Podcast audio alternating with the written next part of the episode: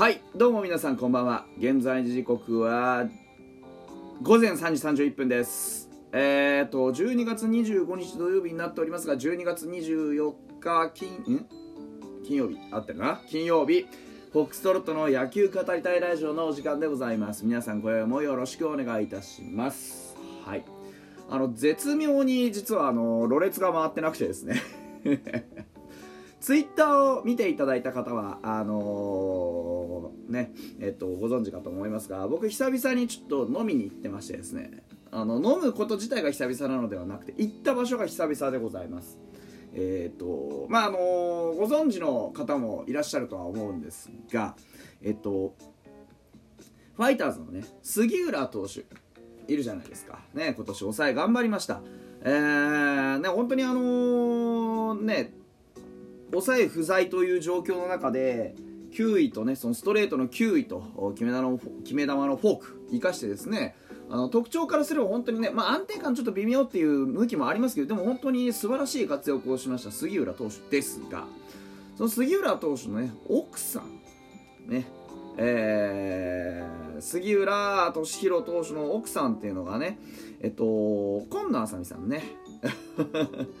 とおっしゃいます。で今野あさみさんっていうのはあの元ね、えー、アイドルの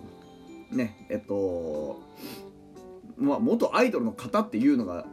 あまりあまり正しくはないんですけれどもね。あの現フリーアナウンサーの今野あさみさんですね。はい。でお子さんもおりましてですねあのー、すくすくと育っているという話でございますけれどもその今野あさみさんのねえー、お父様がですねえー、実はあのバーを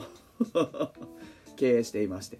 そのバーというのがですねももともと今度浅見さんはほらあの北海道なんでね。であのうんとそのバーというのがあ北海道札幌市のですね住川という地下鉄の南北線のね南の方の駅にあります、えー、バーコンノと。まんまなんですけどね。バーコンノというバーでございます。あのそんなに野球野球してるわけじゃない当然ね。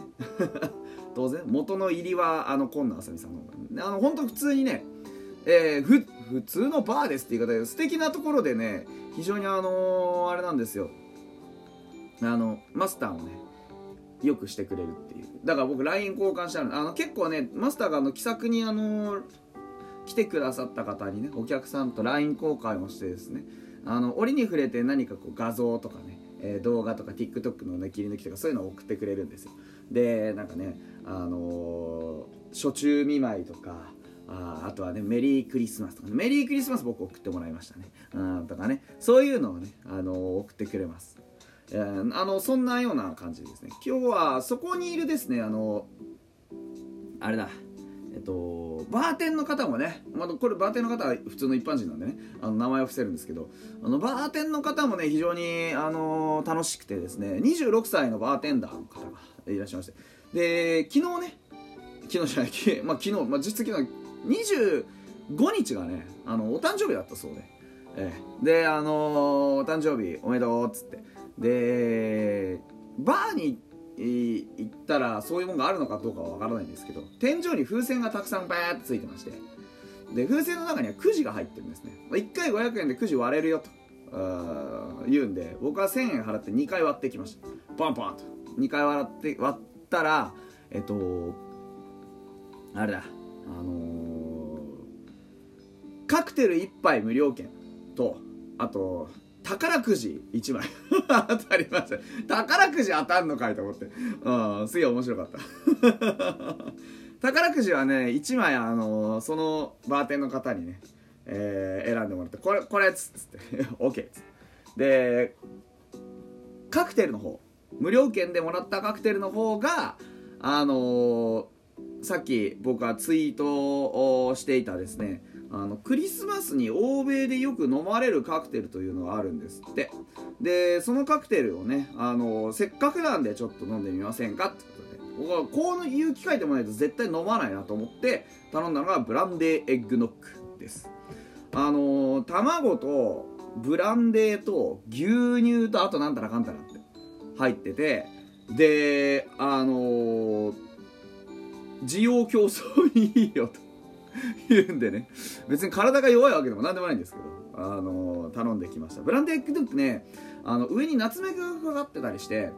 結構ねあの、美味しい。美味しいんだけどねブランデーがねちょっと僕久々にブランデーなんか入れたもんで結構効いたんだよな。あ帰ってくる途中にね南北線の駅っていうのがあの地下鉄南北線の駅があってでえっとその住川っていう駅から僕は札幌駅で乗り換えるんです。東方線っていうやつにね乗り換えるんですけどまず札幌駅を1個通り過ぎたよね。もう酔っちゃってあーっつって寝てたっけ。あ1個通り過ぎたっつって。で1個通り過ぎてで1駅戻って札幌駅から東方線に乗るんですね。で東方線に乗って目的地の駅ってなるんですけど目的地の駅も1個通り過ぎたよね。だから結構よ結構久々にガチ酔いしたっていう。一駅ずつ一駅ずつ こうねあの寝過ごすっていうねことをやらかしましたね。ちょっとあのフラフラではないんだけど頭ぼやーっとした状態でこれ帰ってきたんでこれはダメだなと。あのすぐ喋ったらわけわかんないこと言い出すからあの一旦ちょっと水かぶ飲みして寝よって思ってえー、この時間でございます。という、えー、時間が遅いことに対する、えー、長大な言い訳でございました。本当にねバーコンのね本当あのいい、えー、お店です。でなんだろうな本当本当に何の変哲もないって言い方がいいかわかんないんですけど何の変哲もないねあのー、バーなんです。でこうめちゃくちゃ流行ってるわけでも当然ないんですけどでもでも本当マスターとねその26歳のバーテンのねあの2人でこう切り盛りしててすごくねあのアットホームな雰囲気のバーですよ。今日はね、えっと、カウンターがずっと埋まってて、えー、すごくねあのこ混雑というか、まあ、お客さんがね結構いて、うん、すごくね、えー、面白かった。後ろのお客さんがですねずっと、あのー、話としてはあれですよ。あのなんかねいろんな雑学をずっと披露してる方ですげえ面白かったんだよな。あの都道府県を英語に翻訳直訳するとすげえ面白いみたいな話をしててそれはサイレントヒルの元ネタの話だなと思って。サイレントヒルっていうホラーゲームがあるんですけどね。あの舞台があこう舞台となったモデルの街が静岡なんですよね、うん、確かね。でそれがサイレントヒルで静かな丘でサイレントヒルって サイレントヒルあのホラーゲームの名作傑作ですからね、えー、サイレンとあとサイレントヒルね。はこの2つは